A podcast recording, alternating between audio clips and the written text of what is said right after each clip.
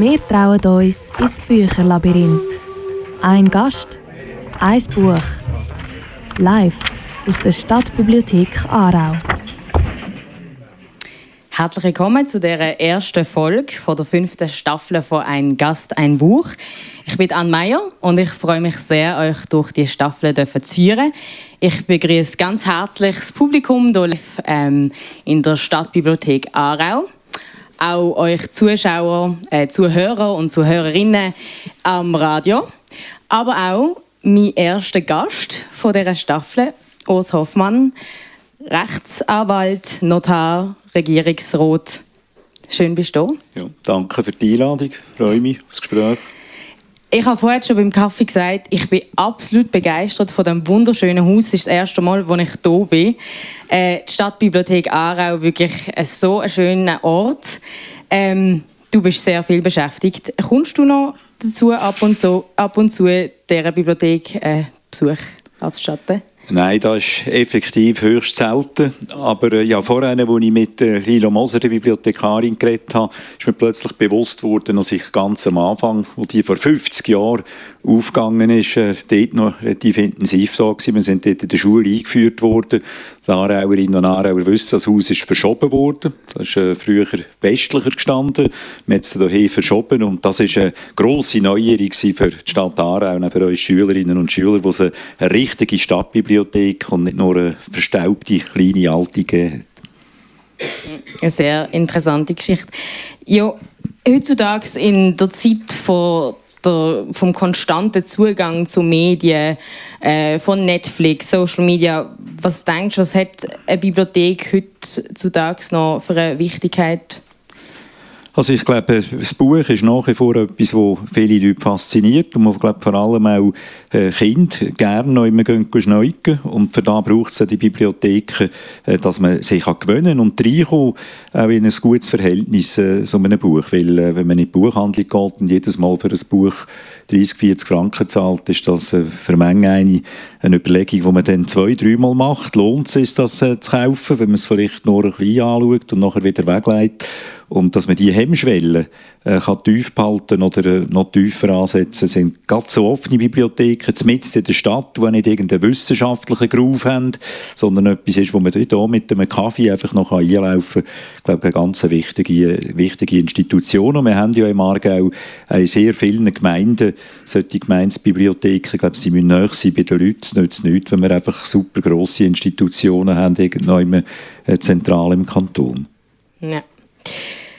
Genau, und äh, Sie, äh, du hast es schon angesprochen, eben Bücher sind nach wie vor wichtig, auch wenn du nicht so oft in der Bibliothek bist, lesen tust. Ähm, und äh, du hast dein Lieblingsbuch mitgebracht und um das soll es in dieser Sendung gehen. Bella Ciao von der Raffaella Romagnolo. Es sieht harmlos aus, aber es ist doch, äh, wenn ich das darf so sagen, ein ziemlicher Funke. 500 Seiten, eine Geschichte, die sich über 50 Jahre erstreckt. Äh, der erste Teil vom 20. Jahrhundert. Äh, vollpackt mit geschichtlichem und politischem Hintergrund. Urs, lesest du auch ab und zu mal einen einfachen Roman oder muss es für dich immer so einen dichten Kontext haben, ein Buch? Also ich komme nicht so wahnsinnig viel zu lesen, ehrlicherweise. Es sind vor allem Ferien meine Lesezeit und sonst sind es mehr Akten, äh, wo man liest. Auch an einem Sonntag kommt man halt nicht um das herum. Aber äh, in den Ferien, äh, da äh, wette ich eben auch, Anführungszeichen, normale Bücher oder auch Romane können lesen äh, und nicht äh, Sachen, die jetzt auch wieder äh, irgend Sachbücher sind oder äh, allzu stark politisch. Das ist jetzt einfach etwas, was ja nicht nur politisch ist, aber wo zeitgeschichtlich sehr interessant ist, aber eben auch verwoben äh, in persönliche Schicksal und das äh, macht, glaube das Buch auch äh, interessant und äh, ich habe es fast nicht können weglegen und sehr schnell gelesen. Ich hoffe, es ist den meisten, die schon dazugekommen sind, auch so gegangen. Mhm. Ja, ähm, um was es denn geht in Bella Ciao, das hat meine Kollegin von Kanal K ähm, in, einen, in einen Beitrag verpackt, Ayla Florin, und das werden wir jetzt hören. Borgo di Dentro, 6. März 1946. So fängt Bella Ciao an. Ein kleines Dorf in Norditalien, wo vor wenigen Monaten noch Faschisten gegen Partisanen gekämpft haben. Wo Giulia Masca das letzte Mal in ihrem Heimatdorf war, hat sie noch alle kennt. Jetzt wimmeln die engen Gassen von neuen Gesichtern. Wer von damals noch lebt, das weiß sie nicht.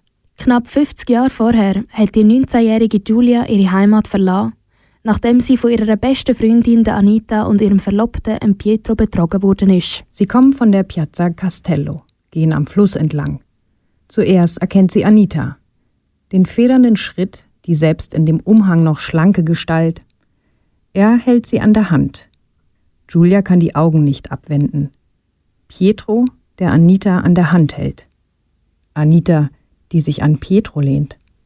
Schwanger und mit weniger als 10 Dollar in der Tasche macht sich Julia auf den Weg nach Amerika, wo sie sich an der Mulberry Street 117 in New York ein neues Leben aufbaut. Währenddessen wird ihre Heimat und die Menschen, die zurückgeblieben sind, von zwei Kriegen, Armut und Verlust heimgesucht. Knapp ein halbes Jahrhundert später steht Giulia Masca wieder in Italien in Borgo di Dentro vor dem Haus von ihrer besten Freundin Anita.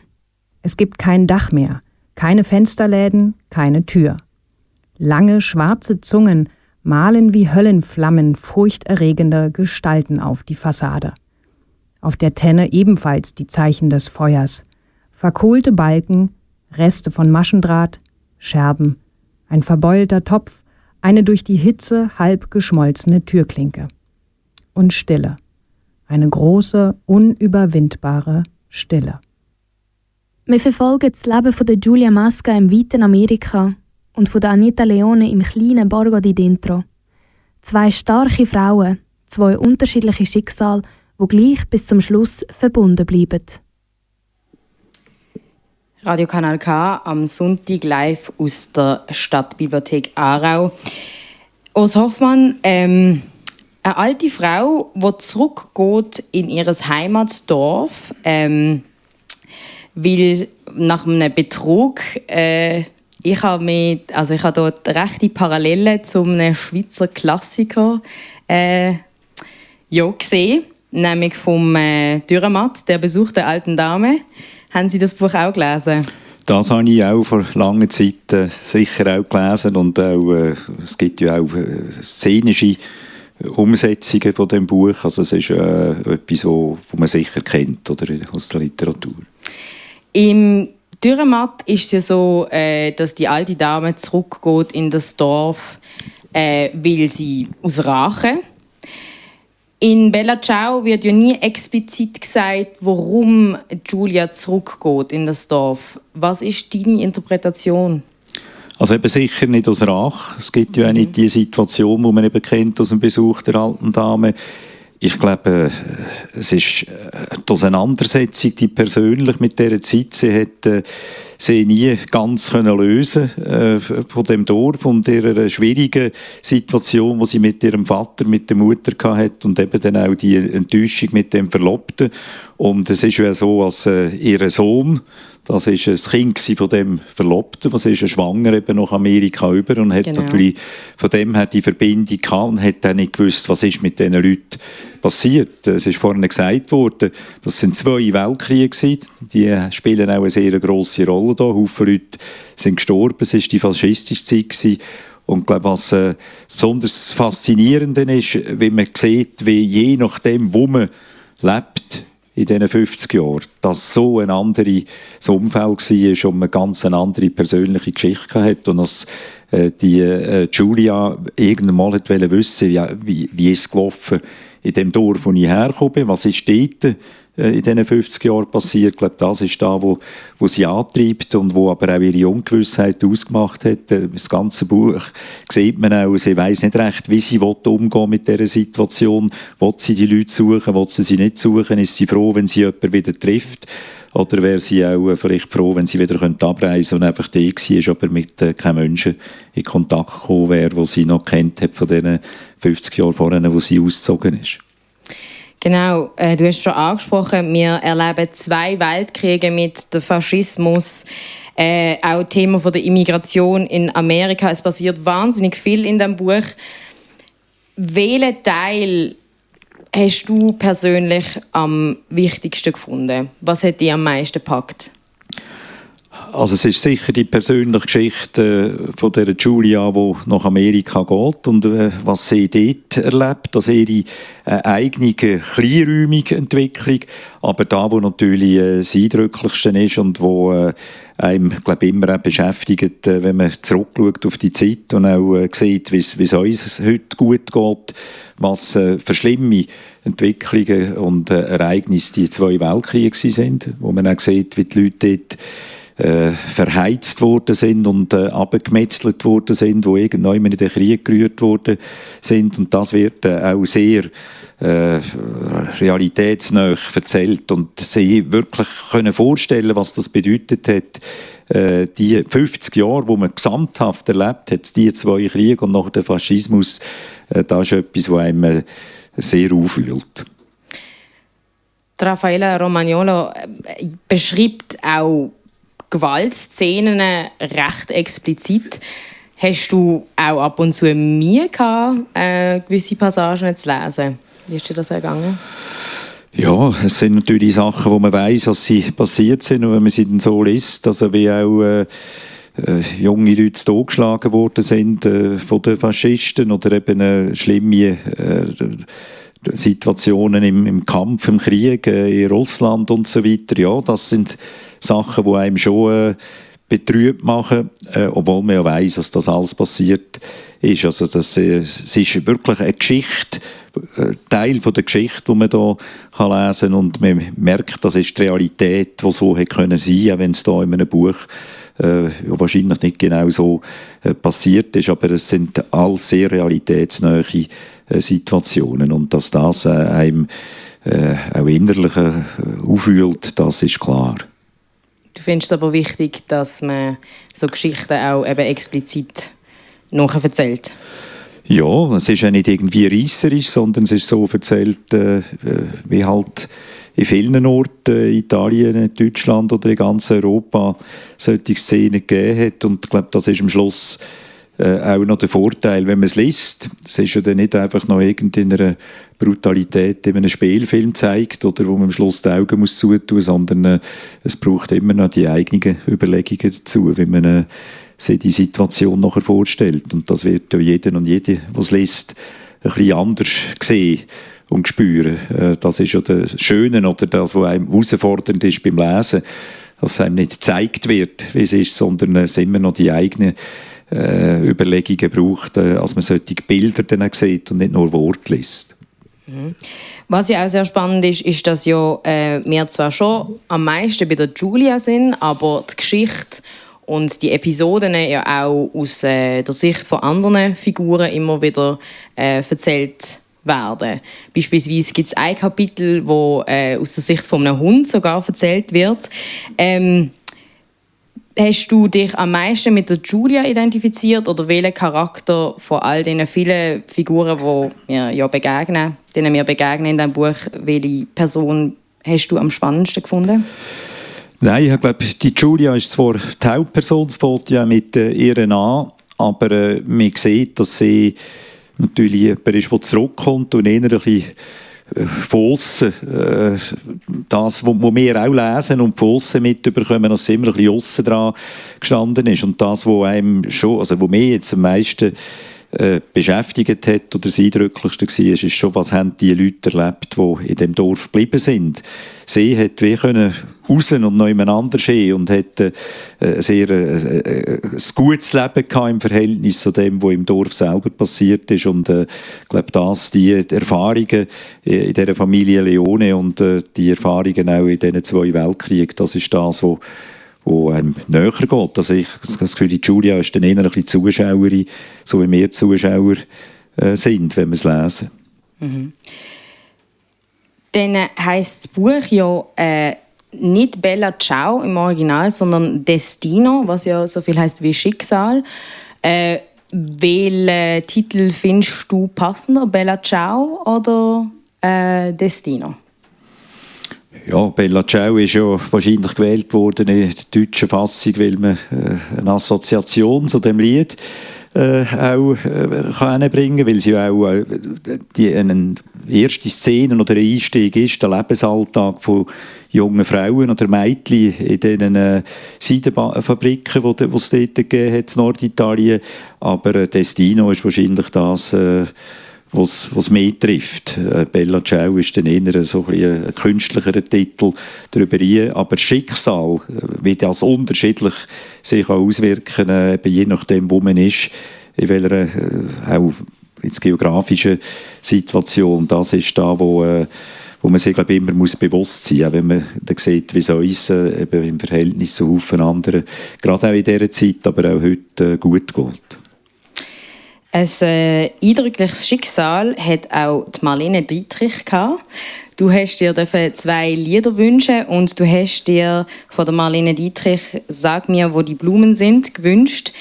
Ein Lied, das super passt äh, zu dieser Geschichte, weil ja die Marlene Dietrich eigentlich noch eine ähnliche Geschichte gehabt. Sie ist auch äh, nach Amerika ausgewandert und äh, «Sag mir, wo die Blumen sind» ist ein Antikriegssong aus den 50er Jahren. Was ist dein Bezug zu diesem Lied? Also ich äh, höre gerne Marlene Dietrich, weil sie ist eine von diesen Frauenstimmen, die glaube sehr eindrücklich sind und die äh, unvergessen sind, obwohl sie schon länger gestorben ist. Äh, und das Lied selber ist ja dann in verschiedensten Sprachen äh, äh, Englisch, Französisch äh, gesungen worden. Und das Besondere ist ja, dass Marlene Dietrich, das ist ja vielen nicht bewusst, äh, nicht nur emigriert ist, sondern äh, als Deutsche äh, auch dort schon äh, gegen den Faschismus und die Kriegsführung durch Hitler antreten ist. Und das ist, glaube ich, etwas, was auch von ihrer persönlichen Geschichte sehr eindrücklich ist. Und das Lied selber hat die Aktualität ja äh, nichts verloren. Ich glaube, die meisten kennen es ja wahrscheinlich und äh, gehen davon aus, ein Haufen äh, finden der Inhalt ja auch äh, etwas, was immer wieder bedenkenswert und hörenswert ist. Dann hören wir doch jetzt das Lied aus dem Jahr 1962 von der Marlene Dietrich. Sag mir, wo die Blumen sind.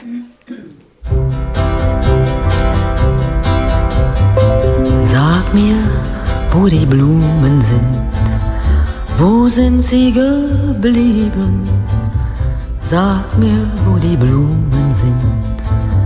Was ist geschehen? Sag mir, wo die Blumen sind. Mädchen pflückten sie geschwind. Wann wird man je verstehen? Wann wird man je verstehen? Sag mir, wo die Mädchen sind. Wo sind sie geblieben? Sag mir, wo die Mädchen sind. Was ist geschehen? Sag mir, wo die Mädchen sind. Männer nahmen sie geschwind. Wann wird man je verstehen? Wann wird man je verstehen? Sag mir, wo die Männer sind. Wo sind sie geblieben? Sag mir, wo die Männer sind was ist geschehen? Sag mir, wo die Männer sind, zogen fort, der Krieg beginnt. Wann wird man je verstehen? Wann wird man je verstehen?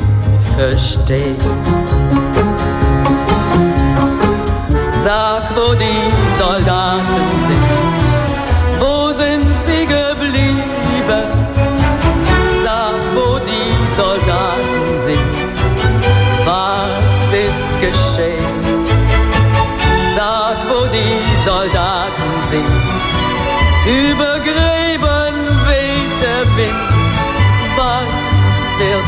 je verstehen? Wann wird man je verstehen? Sag mir, wo die Gräber sind wo sind sie geblieben? Sag mir, wo die Gräber sind. Was ist geschehen? Sag mir, wo die Gräber sind.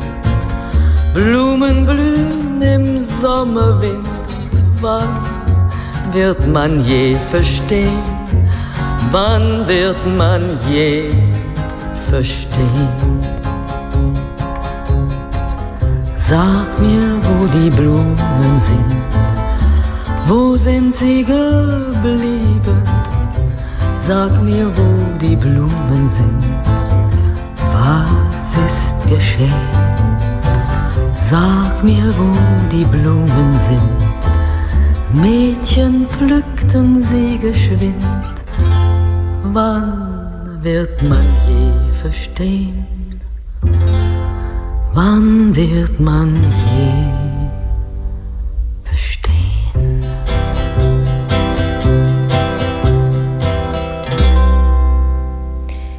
Das ist Marlene Dietrich mit Sag mir, wo die Blumen sind, hier auf Radio Kanal K. Wünsche von meinem Gast in der Sendung Ein Gast, ein Buch, am Regierungsrat Urs Hoffmann, hier live aus der Stadtbibliothek Aarau.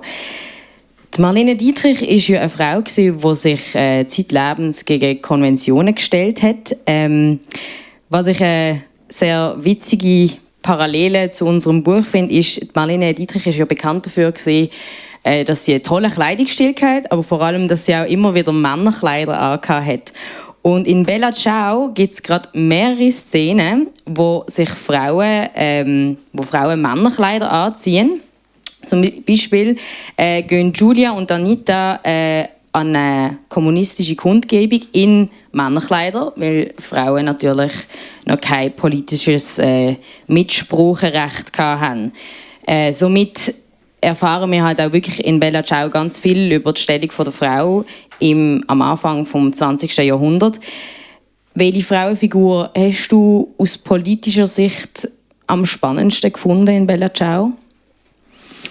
Gut, es war natürlich äh, Julia, bevor sie nachher nach Amerika gegangen ist, wo äh, sie wollte wehren. Es hat ja einen Streik gegeben, äh, von den Frauen vor allem, die sehr schlecht gehalten waren in diesen Fabriken. Und äh, sie war eine der wenigen, die äh, gesagt hat, wir müssen uns wehren.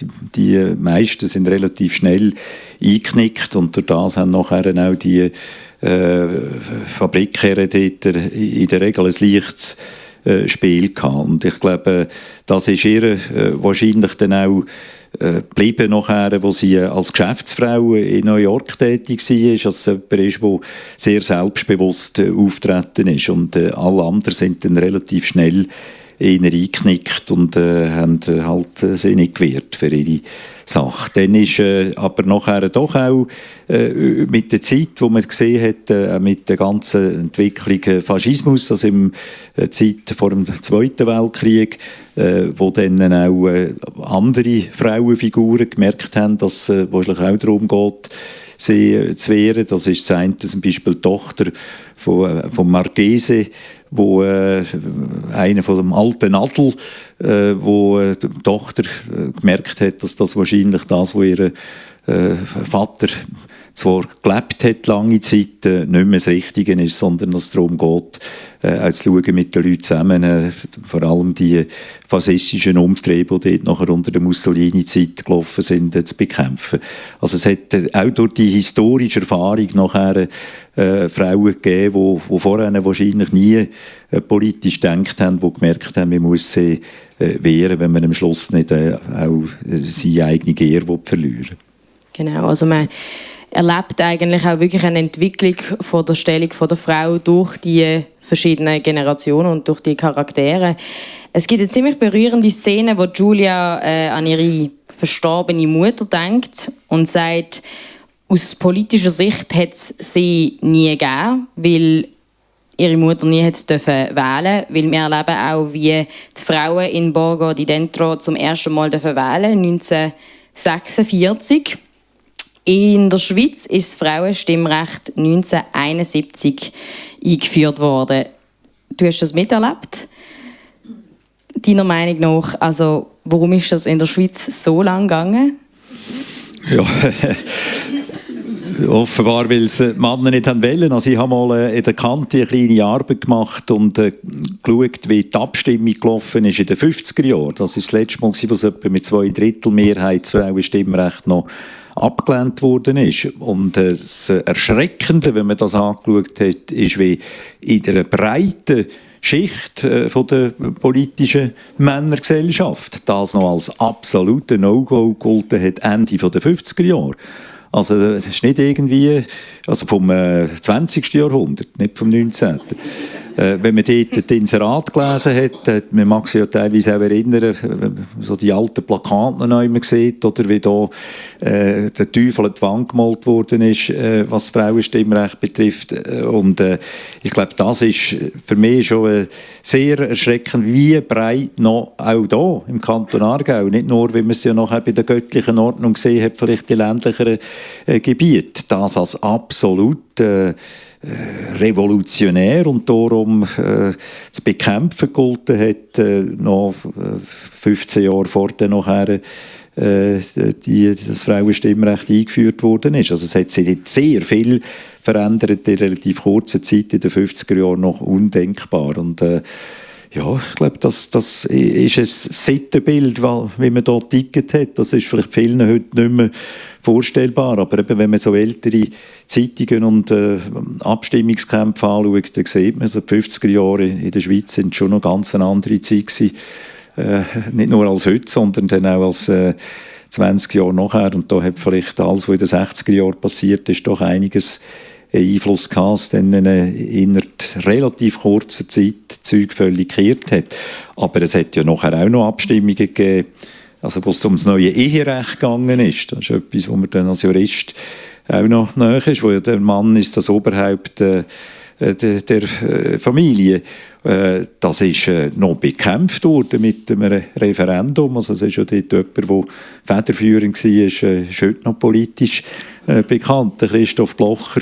Also wo man bekämpft hat, dass so etwas äh, aus dem Zivilgesetzbuch rauskommt, wo, wo, wo noch ganz klar die Frau führt, also der Mann ist das Oberhaupt der Familie, die Frau führt den Haushalt. Das ist die gesetzliche Vorgabe gewesen, noch bis in die 70er Jahre. Und es steht nicht selbstverständlich gewesen, als man es ändert. Es ist dort auch in dem Abstimmungskampf jetzt geheißen, man hat nachher den Richter im Ehebett wenn es nicht mehr klar im Gesetz geregelt sei, wie, wie die Ordnung sei. Oder? Dann müsste der Richter einmal entscheiden, wer jetzt da... Und die Frau hätte ja dort nur verschaffen wenn äh, der Mann die Erlaubnis gegeben hat. Äh, und hätten aber, das ist dann der Vorteil für die Frau, wenn sie geschafft hat, die Frau, dann ist vom Gesetzes wegen äh, der Lohn, den sie dann hatte, das ist dann äh, sondergut für, sie allein, weil man gesagt hat, das ist so außerordentlich, wenn der Mann zustimmt, dann muss er der Frau dann theoretisch zumindest den, den Lohn auch lassen. Also es sind so andere Zeiten. Ich glaube, das ist vielen äh, nicht mehr bewusst, äh, was sie äh, in der zweiten Hälfte vom 20. Äh, Jahrhundert verändert hat gesellschaftlich. Ja, ich bin ja äh, im 93 geboren und dort ist sogar im Kanton Appenzell Innerhodenfangs das Frauenstimmrecht mal eingeführt gesehen. Das heißt, ich habe den Wechsel nicht miterlebt. Ähm, du bist schon lange in der Politik aktiv. Wie, wie hat man den Wechsel gespürt, die Politisierung von der Frau ab 91? 71, 71 Entschuldigung. Wie gesagt, Kanton Appenzell-Innerrhoden. Ja, das ist natürlich etwas, was äh, für mein Umfeld dann eben wie selbstverständlich war. Also, dass, äh, äh, innerhalb von der Politik eine Gleichberechtigung ist. Und man hat dann auch die Frage gesehen, dass äh, Frauen, äh, auch vor allem jüngere Frauen in dieser Zeit auch sehr rasch äh, sehr engagiert haben, vor allem in der Partei, wo ich äh, dazugehöre. Es hat andere Parteien, die das noch ein länger gebraucht hat und wo die Frauen wahrscheinlich mehr Mühe hatten.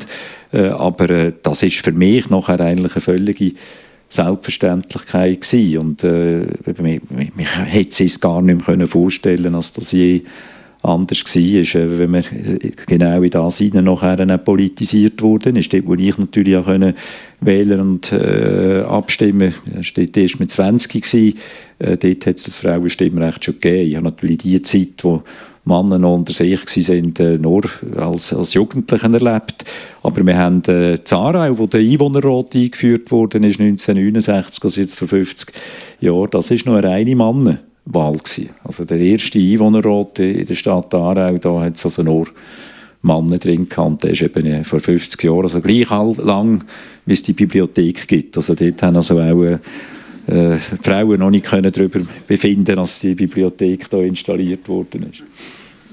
Das sind so Sachen, wo man vielleicht einfach immer wieder muss bewusst werden oder wie, wie schnell das, das äh, dort radikal sich verändert hat. Und heute, wenn man jetzt gesehen hat, äh, im Aargau sogar mehr Nationalrätinnen als Nationalräte in Bern werden sein mit einer gewissen Wahrscheinlichkeit, äh, dann ist das doch äh, eine erfreuliche Entwicklung. Du hast etwas vorhin angesprochen, wo im Buch passiert, wo, man, wo ich nicht drum herum kann natürlich einen Bezug zu heute äh, zu, äh, zu schließen. Die, die Geschichte von der Giulia in Italien fängt an mit einem Streik von Frauen. Die Näherinnen von der Spinnerei Salvi in Borgo di Dentro fordern mehr Lohn, bessere Arbeitsbedingungen, äh, die Entlassung von einer Aufseherin, die sie misshandelt. Also da eben wie du schon gesagt hast, erlebt man die schlimmen Umstände von diesen Arbeiterinnen. Eben, wie gesagt, die Parallelen zum Frauenstreik 2019. Du hast beide miterlebt, beide Frauenstreik in der Schweiz 1991 und 2019. Was sind die Unterschiede thematisch? Ja, ich glaube, im 91 dort ist natürlich die Frage von der politischen Partizipation wahrscheinlich noch erheblich mehr im Zentrum gestanden. Wir haben ja dann im 93 die Situation von der äh, Nichtwahl von der Christiane Brunner, die nachher ein Mann gewählt worden ist, wo, äh, aus meiner Partei, die dann äh, müssen verzichten. Wir haben dort eine Besonderheit im Aargau, das sind gerade Grossratswahlen zwischen der Nichtwahl von der Christiane Brunner und nachher der Wahl von der Ruth Dreifuss wo äh, gerade bei der SP alle Männer bis auf einen abgewählt worden sind und nachher nur noch äh, Frauen im, im Grossrat sind. Also die Frage von der politischen Partizipation äh, ist in meiner Erinnerung dort äh, sehr stark im Zentrum gewesen und ich glaube, jetzt äh, in, dem Jahr äh, ist es natürlich auch um das gegangen, aber äh, vor allem auch um äh, eine Gleichberechtigung im wirtschaftlichen Hinsicht, auch in wichtigen Positionen in der Wirtschaft, auch um, um die Frage von der äh, Rolle innerhalb von, der, von Familien und äh, Möglichkeit auch äh, erwerbstätig können sein in Positionen, die bestimmend sind äh, in der Wirtschaft. Dann die Frage von der Lohnentwicklung, wo halt äh, aus welchen Gründen immer, da kann man jetzt lang nachher darüber diskutieren, nach wie vor so ist, dass Frauen äh, weniger verdienen als Männer. Und das ist äh, jetzt eben auch noch so. Und glaube, darum hat man dann vor allem auch darauf hingewiesen, auf diese Bereiche, wo sie eben erheblich weniger geändert hat als vielleicht in der Politik, wo äh, drei Bundesrätinnen sind, einmal vier sind, das äh, hat man eben wahrscheinlich im 91 kaum gewagt äh, zu denken. Wie hast du den Frauenstreik erlebt, der diesjährige? Also ich bin auch äh, da schauen und äh, noch ein Stück weit mitgelaufen und äh, ich has, es war eine super Stimmung und völlig äh, aufgestellt und eben auch vor allem Frauen aus den unterschiedlichsten äh, Kreisen und auch politischen Kreisen. Also man hat das Gefühl, es ist wirklich ein, äh, ein Anliegen für sehr viele Frauen, das zu zeigen, dass sie äh, die, die Gleichberechtigung bei allen Situationen und äh, gesellschaftlichen Bereichen äh, für sie beanspruchen und, darauf hinweisen, dass es halt nicht eine Selbstverständlichkeit ist, sondern weiterhin äh, ein Engagement braucht und auch ein Aufzeigen, äh, wo es eben noch nicht so läuft, wie man das vielleicht äh, im Politischen jetzt doch einiges schon erreicht hat. Eben, welche sind die Bereiche? Also Thema der Gleichstellung äh, ist ja auch für deine Partei, die SP, sehr wichtig. Was steht heute noch? Also was, was denkst du auch jetzt in Zukunft nach dem Frauenstreik? Welche Bereich, wo muss man noch, wo muss man noch dran? Also ich glaube, in den Führungspositionen ist es wichtig, dass dort äh, weiter auch die äh, Frauen auch wollen, solche Positionen übernehmen, dass man die Rahmenbedingungen so macht, dass möglich ist. Also ich nehme das auch persönlich wahr, dass natürlich Gremien, die wo gemischt sind und Frauen dabei sind, äh, einfach anders äh, funktionieren, andere Diskussionskultur haben. Wir äh, haben ja jetzt dann auch gerade im Aargau am 24. November eine Wahl, wo es auch darum geht, dass wir im Regierungsrat künftig wieder fünf Männer sind oder wenigstens eine Frau dabei ist. Und äh, so wie ich es jetzt wahrgenommen habe, es sind immer vorher eine Frau gewesen, äh, in den elf Jahren, wo ich jetzt im Regierungsrat bin. Und es äh, ist natürlich mein Wunsch, dass das auch das nächste Jahr wird der Fall sein. Äh, Politik ist auch äh, in der Familie Leone äh, immer wichtig über die ganzen 50 Jahre die Söhne vor allem auch politisieren sich, aber eben auch Töchter, wie wir ja äh, erfahren haben, ähm, politisieren sich äh, schon recht früh. Zum Beispiel ist der Sohn von der Anita, der Nico, in der kommunistischen Partei recht früh aktiv. Urs Hoffmann, wann hast du dich angefangen, für Politik zu interessieren? Das war eigentlich auch relativ äh, früh, gewesen, äh, so in der Bitzzeit. Und das, äh, was einem dort am meisten fasziniert hat und was auch prägend war, das war eine grosse Aufbruchstimmung, vor allem äh, in Deutschland. Oder, äh, also unter dem Ära Willy Brandt, der dort äh, Vizekanzler war äh, vor 1969.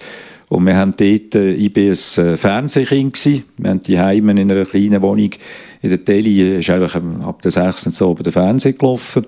Und dort haben wir zwei Sender gehabt, der Schweizer, das war am Dienstag noch Fernsehsonntag, äh, und der Deutsch 1. Deutsch 2 hat es nicht gehabt. Und äh, im Deutsch 1 ist natürlich sehr viel auch von der äh, Politik in Deutschland gekommen, Bonner Zeit. Und äh, das ist da, wo wir eigentlich dort ähm, äh, am meisten politisiert hat. Also das ist eine Aufbruchsstimmung die äh, nicht 68 gibt. Das ist für mich, ich bin dort noch zu klein gewesen, mit 12 im, im 68, das hat man einfach mitbekommen. Aber so die eigentliche politische Entwicklung der Sozialdemokraten trägt äh, Ende der 60er Jahre und das hat, ist für mich irgendwie auch wie klar gewesen. Also ich mich für Politik interessiere und also nur eine Partei äh, für mich in Frage kommt. Bist auch an Demos gegangen in dieser Zeit? Also in dieser Zeit, äh, in diesem Alter, mag mich nur eine Demo erinnern, 1968, äh, aber das war nicht irgendeine als Student mit 12, sondern das war, äh, wo die Russen in der Tschechoslowakei marschiert sind. Das ist die grösste Demo, die ich in Aarau erlebt habe. Da haben wir alle den Velo Tschechen Fähnchen und das ist mir glaube geschlossen. Da ist man fast abkommandiert worden von der Schule äh, teilzunehmen dieser Demonstration. Die ist, mag mich sogar noch genau erinnern, dass wir hier durchgelaufen sind. Das war gerade etwa die Zeit, gewesen, wo wo das Haus hier im Verschieben war, oder? Und äh, das war da, wo dort, äh, dort hat man auch irgendwie, mag mich auch erinnern, wo im, im August 68 bin ich der erste Bitz gewesen, wo man Radio hören beim Singlehrer, wo, wo, wo, das, äh, äh, wo der Einmarsch war. Und äh, dort hat man auch irgendwie gespürt, dass es so äh, Angst herum war, es könnte zu Krieg kommen und äh, das hat ein äh, also die Russen, äh, dass es einen Weltkrieg gibt wieder in Europa und äh, das ist, äh, hat einem herausgefordert, dass man da auf die Straße gegangen ist. Das war die erste Demo, die äh, ich mich erinnere. Nachher sind natürlich auch die Speidemonstrationen, die regelmäßig dazugehören und auch die ein oder andere andere. Aber äh, das ist das, was dort äh, also quasi auch eine, wie eine Friedensdemonstration, aber natürlich vor allem auch äh, politisch ist ja das auch eine Situation gewesen, die natürlich äh, im Kalten Krieg dann äh, da ja bei uns in der Schweiz einen Haufen Leute äh, auf die Straße gebracht hat. Haben Sie damals auch Bella Ciao gesungen?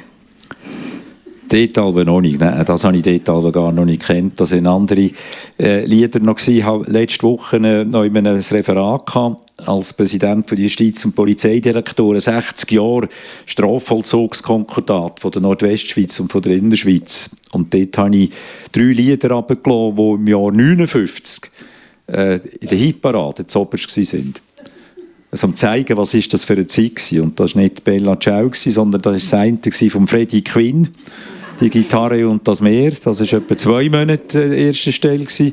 Äh, das zweite war von Bill Ramsey, Souvenirs. Das war auch etwa drei Monate die erste Stelle. Und das dritte war Tom Dooley von den Nielsen Brothers. Also das war 59 und das war auch so ein bisschen der Schlagerstil, der noch in den 60er Jahren äh, in den Ohren ist. Ich glaube, Bella Ciao ist dann äh, für mich ein bisschen später gekommen. Ja, weil heutzutage wird das Lied an Demos also immer noch gesungen, das kann ich bestätigen. Ja. Eben, du hast zwei Lieder dürfen wünschen. Marlene Dietrich haben wir jetzt schon gelost und äh, wir kommen natürlich nicht drum herum, auch äh, das Lied, das den gleichen Titel hat wie unser Buch zu spielen. Du hast dir die Version von der italienischen Sängerin Milva gewünscht. Und dann hören wir doch jetzt mal das Lied.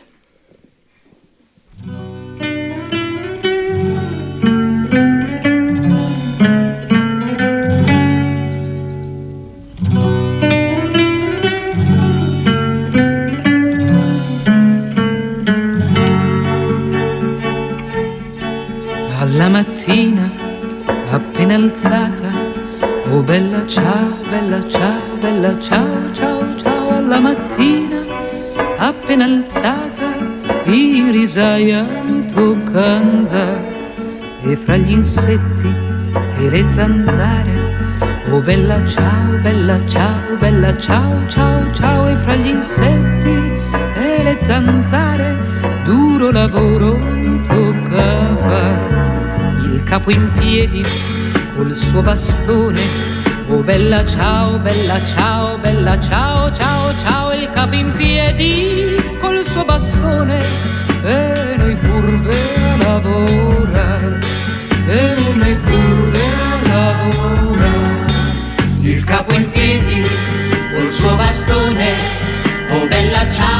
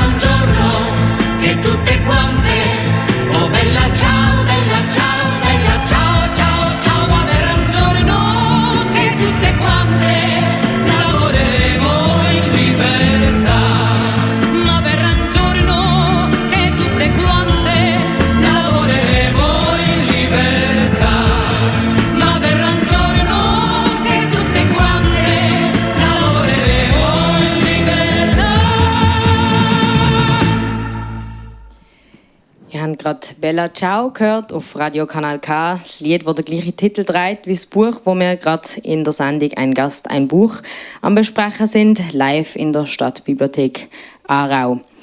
Ja, Bella Ciao, äh, das Partisanenlied, das Lied vom linken Widerstand im Zweiten Weltkrieg. Urs Hoffmann, wir haben gerade über die politischen Werdegang bzw. deine Politisierung geredet. In Bella Ciao finde ich es äh, sehr spannend, ähm, auch die politischen Gesinnungen unter den verschiedenen Generationen zu beobachten. Julia ist eine Sozialistin als junge Frau, geht dann auf Amerika und wird Geschäftsfrau. Ihr Sohn Michael ist, was man ein Kapitalist kann, äh, nennen. Ist es so, wie ist das bei dir dein Unterschied zu deinen Eltern politisch? Sind ihr da auf einer Wellenlänge gewesen? Nein, der, der Vater war äh, so ein richtiger Aarauer gewesen und äh, das hat sie dort noch gehört, wenn man da im Aarauer äh, Bürgertum aufgewachsen ist, als man bei den Freisinnigen äh, Mitglied war, auch wenn man nicht politisiert hat. Er ist äh, kein speziell politischer äh, Mensch gewesen, aber äh, da hat es einfach dazu gehört. Da steht die grosse Mehrheitspartei gewesen, wo ich äh, in die SP eintreten bin, 77, äh, da haben die Freisinnigen Zahlen über 40 Prozent gehabt. Man einfach sieht, was sich dort verändert hat. Aber eben, er war nicht politisch gewesen. und er hat auch die Diskussion eher geschochen, oder? Weil er, äh, wenn er gemerkt hat, dass man eine andere Meinung hat, ist er froh gewesen, man hat lieber über Sport geredet, FC Aarau, als über Politik. Ich habe einen Bruder, der zehn Jahre älter ist und der äh, ist politisch interessiert gewesen. Der steht dann im sogenannten Team 67 engagiert gewesen. Das ist so eine linksliberale Gruppierung gewesen. Ein Teil davon sind so der SP, ein Teil davon so der Freisinnigen. Und er hat mich eigentlich politisiert. Die Mutter ist katholisch gewesen und äh, die hat vielleicht immer die CVP gewählt.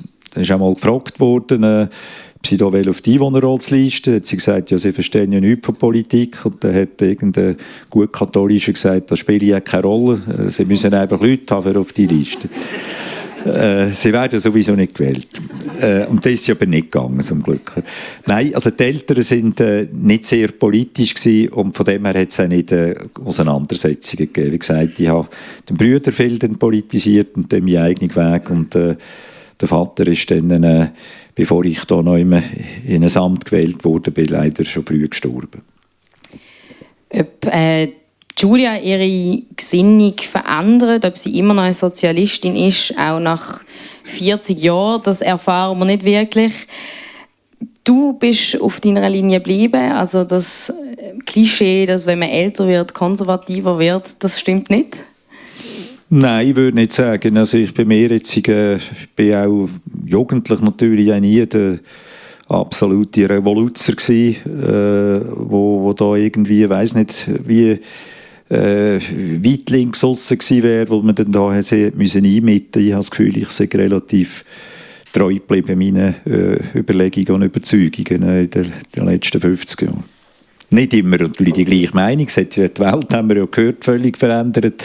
Aber dass ich jetzt da irgendwie gerutscht wäre, noch jemand anders ist zumindest nicht mein persönlicher Eindruck.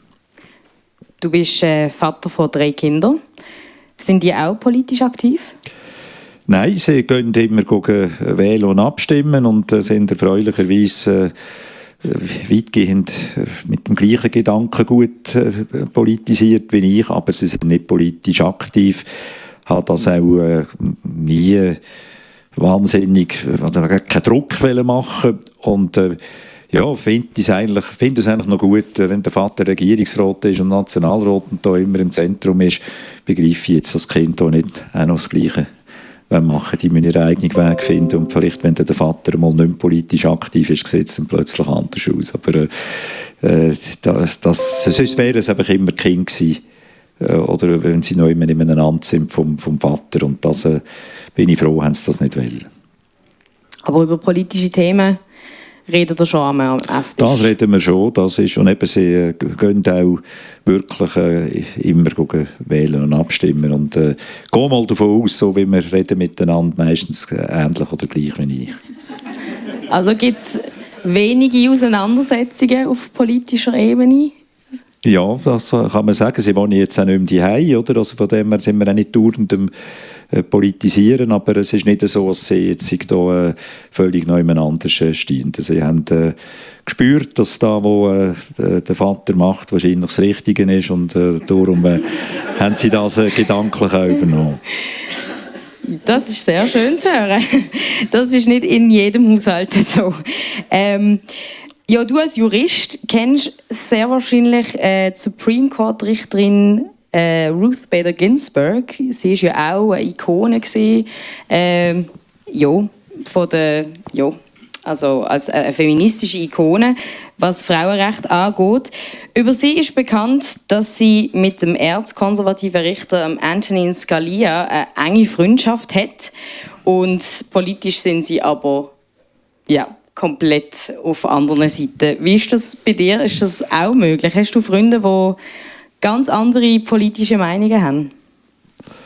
Jetzt im persönlichen Freundeskreis äh, ist das effektiv kaum der Fall. Da hat es vielleicht solche, die nicht gerade SP sind, aber völlig andere. Also wenn man jetzt dort denkt, was man auch noch äh, für Parteiideologien könnte vertreten in der Schweiz, weniger. Aber in der Politik selber, dort ist es so, dass ich äh, auch, äh, zum Beispiel, ich kann das so konkret sagen, mit dem äh, SVP-Kollegen Alex Hürzeler ein sehr gutes Einvernehmen habe, wo man auch ein gutes Vertrauensverhältnis hat und das ist glaube ich, auch wesentlich nachher für die politische Arbeit. Also das geht schon, aber jetzt im persönlichen Freundeskreis, dass da vor allem äh, jetzt SVPler wären, das ist, äh, ist nicht der Fall. Dort, äh, ja, findet man sich halt dann eher auch mit Leuten, die vielleicht einigermaßen ähnliche ticken, wenn sie nicht gerade in der SP sind oder bei den Grünen. Bei dir muss es auch nicht immer um Politik gehen. Das äh, wissen wir nämlich von deinem Freund Rudi Lüscher. Ayla Florin hat mit ihm geredet und was er sonst noch so über dich erzählt, das hören wir jetzt. Der Urs Hoffmann sitzt im Aargauer Regierungsrat, ist Rechtsanwalt und Notar von Sternzeichen Schütz, verheiratet, Vater von drei Kindern und er hat eine sehr schöne und informative Webseite. Zusammen mit dem Rudi Lüscher, der schon seit gut 40 Jahren mit dem Urs Hoffmann befreundet ist, habe ich die mal angeschaut und einen Abschnitt zu Was ich liebe entdeckt. Zoberst Lieblingsessen, Penne alla Rabiata und Lieblingsgetränke, Tee und Rotwein. Und zu so einem Lieblingsessen ist der Rudi Lüscher auch schon ab und zu eingeladen. Gewesen. Der Urs macht die Penne Rabiata und holt eine gute Rotwein unten Und das sind meistens wunderbare Öben. Wenn das Essen manchmal dann auch nicht so gut ist, wenn es ein bisschen verkehrt, aber die Öben sind lustig. Äh, ich mag mich gut erinnern, als mal der Sergei kam, der Strassenmusikant Sergei aus Russland. Also das ist der von der Penne Rabiata eher ein Wodka oben geworden, ein russischer bis eigentlich taget hat mit russischen Liedern, das war grossartig. Der Urs ist bekannt für solche Zusammentreffen, wo es nicht um Politik und nicht um das Geschäft geht oder irgendetwas, sondern um das Leben und das Leben lassen. So auch bei einem weiteren Punkt auf der Lieblingsliste. Lieblingssport, Passiv, Fußball. In Klammern FC Aarau. Ja, da stehen wir miteinander in der sogenannten Berno-Kurve, heisst die. Und es ist eigentlich ein Ritual, dass wir vor dem Match ins Restaurant Sportplatz gehen, zu der Maritza ins Ufer. Dann gehen wir einen Pernod trinken, sogenannten Glückspernod. Und in der Pause gehen wir selbstverständlich noch einen trinken. Es kann dann zwar auch mal vorkommen, dass sie das eine oder das andere Goal verpassen, aber es geht ja eigentlich vor allem um die Menschen, die dabei sind. Die stehen zwar nicht auf der Lieblingsliste von Urs Hoffmann auf seiner Webseite, aber wichtig sind sie ihm eben gleich. So sieht es auch der Rudi Lüscher. Ich schätze am Urs am meisten wirklich, dass er die Menschen gerne hat. Der Urs ist wirklich ein Mensch, der die Menschen auf Augenhöhe anschaut und mit ihnen redet. Und der Urs, ich kenne niemanden, der mit dem Urs nicht auskommt oder der Urs mit dem nicht auskommt. Stimmt das, Urs Hoffmann? Gibt es niemanden, der sich nicht mit dir versteht? Ja, eben, man kann ja manchmal jemandem aus dem Weg gehen, dann stellt sich die Frage an. Also es hat äh, in dem politischen Umfeld hat es Leute, wo man froh ist, wenn man, sie, äh, wenn man ihnen nicht begegnet, weil man sie sonst nur aufregt. Und dann schaut man halt, dass man korrekt umgeht mit ihnen, aber äh, also gerade äh, sagen, man hätte sie gern, wäre wahrscheinlich äh, gelogen. Aber es hat eben, wie ich gesagt habe, Leute, die politisch völlig anders denken und die man sehr sympathisch findet. Aber äh, die andere Kategorie gibt es schon. Was ist das Geheimnis von deiner philanthropischen Einstellung? Ja, also hat mir irgendwann mitbekommen. Das ist ja schwierig zu sagen. Also macht mir ja nicht bewusst. Sondern äh, es ist wahrscheinlich, dass man auf die Leute zugeht und auch nicht mit Vorurteilen, äh, oder sie, zumindest doch Vorurteile hat man schon, aber sie, sie überzeugen, dass sie falsch sind sind. Ich glaube, Vorurteile haben wir alle. Und man geht ja auf jemanden zu und hat irgendein Bild von jemandem. Und die Bilder sind ja häufig äh, eben entsprechen nicht den Worten. Und äh, als man auch die innere Bereitschaft hat, äh, die Bilder zu verändern und die Leute nachher so zu akzeptieren, wie sie sind, das ist wichtig. Die Leute, die einfach das Gefühl haben, äh, sie wissen immer alles, wie es ist und bleiben immer, äh, bleiben immer bei der gleichen Meinung. Das äh, ist, glaube da, wo dann eben schief rauskommt und wo dann die sind, die vielleicht auch nicht als besonders sympathisch gelten. Dann äh, hat äh, Ayla eben ihre, deine Webseite erwähnt. Dort habe ich natürlich auch äh, reingeschaut. Bella Ciao ist dein Lieblingsbuch. Du kochst gerne Pasta. Ich habe, wie gesagt, auf der erwähnten Seite gelesen, dass dein Lieblingsfilm Roma von Federico Fellini ist. Ist deine große Liebe Italien? Ja, ist schon. Also ich habe immer Italienisch als liebste Fremdsprache gehabt äh, wo Kanti das gelernt habe. Habe es eigentlich auch, jetzt auch nicht mehr, weil ich nicht mehr so dazukomme, ist die Sprache, die Fremdsprache, die ich am besten können. Und Italien ist ein wunderschönes Land. Das heisst ja nicht zu Unrecht aus Bel Paese. Und äh, ich glaube, das ist äh, etwas, was jedes Mal schön ist, wenn man dort ist und dass man gut essen gehört halt dort auch dazu und dass man gut trinken kann. Auch Berno ist jetzt eher von Frankreich, aber äh, ich habe ja auch nicht Berno als Lieblingsgetränk, sondern eben neben einem schwarzen und grünen Tee, den ich den Tag durch trinke, ist äh, der Rotwein und da haben sie in Italien sehr gut. Im Piemont bist du auch schon mal gesehen, dort wo Bin die Geschichte auch spielt. schon gesehen, ja. Aber, aber ich habe natürlich jetzt mehr vorgenommen, äh, dann auch mal in solche Dörfer zu gehen, wo man sich vorstellen kann, es, ist das Dorf, das beschrieben wird. Normalerweise ist man im Piemont natürlich mehr, einfach irgendjemand zu Alba oder äh, zu Barolo, nicht den Ort, wo man äh, vom Touristischen her kennt, äh, aber ich, das wäre mal eine, eine wirkliche Reise wert, wirklich das Piemont auch in, in diesen kleinen, äh, unbedeutenden Dörfern mal neu lernen zu kennen. Aber Auswandern, so wie Julia Masca, das war für dich nie ein Thema gewesen? Nein, das ist irgendwie, ich bin zu früh in die Politik eingestiegen. Das ist etwas, was mich lange immer geärgert hat. Äh, ich bin überschnorrt worden, 1981 für einen Einwohnerrat zu kandidieren, nachdem ich vorher einen Plan hatte, äh, Dissertation noch im Ausland äh, zu schreiben. Dort waren wir äh, schon im Plan mit meinem Professor, hat man nach Mailand oder nach Krakau steht dann noch Zeit natürlich vor der äh, Wende, also noch kalte Kriegsphasen, aber es wäre interessant gewesen, er hätte Beziehungen gehabt und dann bin ich in den letzten Minuten überschnorrt worden, auf die Einwohnerratsliste zu gehen, bin dann gewählt worden und dann bin ich irgendwie bleiben hängen in dem Aarau. Dann ist weder Mailand noch Krakau nachher äh, halt ein mögliches Auswanderungsland gewesen wären das auch deine Traumdestinationen gewesen? Wenn du von allen könntest auswählen, wo würdest du noch am ehesten hin? Also eben, etwas ist äh, Südamerika, das bin ich im 78 drei Monate gewesen, und dort hat mich vor allem Chile, wo dort in einer sehr schwierigen Phase war, äh, die Pinochet-Diktatur, es ist ein Cousin von der Mutter, ist dort Pfarrer in Südchile. Und Chile ist ein sehr ein faszinierendes Land, wo man aber jetzt eben gerade wieder aktuell natürlich sieht, das sind Länder, die immer mit ihrer Entwicklung noch ringen. Chile ist weitgehend ein europäisches Land, wenn man sonst Südamerika vergleicht, auch von der, vom Aussehen der Leute. Äh, aber äh, es ist ein wunderschönes Land auch von der äh, Geografie und äh, ist ein Land, wo ich das Gefühl habe, von der ganzen politischen Historie natürlich äh, einem auch stark äh, beeinflusst. Der Lieblingsschriftsteller ist der äh, Pablo Neruda, der äh, in den Gedichten, aber auch in, sonst in Prosa, die er geschrieben hat, das Land in einer Art schildert, wie es kaum ein anderer Schriftsteller oder Dichter neu mehr hingebracht hat. Und das ist natürlich auch da, wo dort abgelaufen ist, politisch in den 70er Jahren etwas gewesen, was einem in diesem Alter stark beschäftigt hat. Und dann bleibt man aber noch gedanklich hängen oder hat noch so eine gewisse Sehnsucht nach einem so einem Land. Das äh, ist sicher neben Italien eines äh, von den Ländern, wo man am ehesten gerne wieder mal hingeht. Aber die Heimat ist immer der Aargau geblieben. Aarau, nicht nur der Aargau, ja, äh, Stadt Aarau. Also letztlich, wenn man jemanden fragt, äh, ja, wo, wo hast du mal gewohnt und so, dann muss ich immer sagen, ich bin gar nie von Aarau weggekommen. Ich war nur mal ein halbes Jahr, zwei Wochen Aufenthalter gewesen.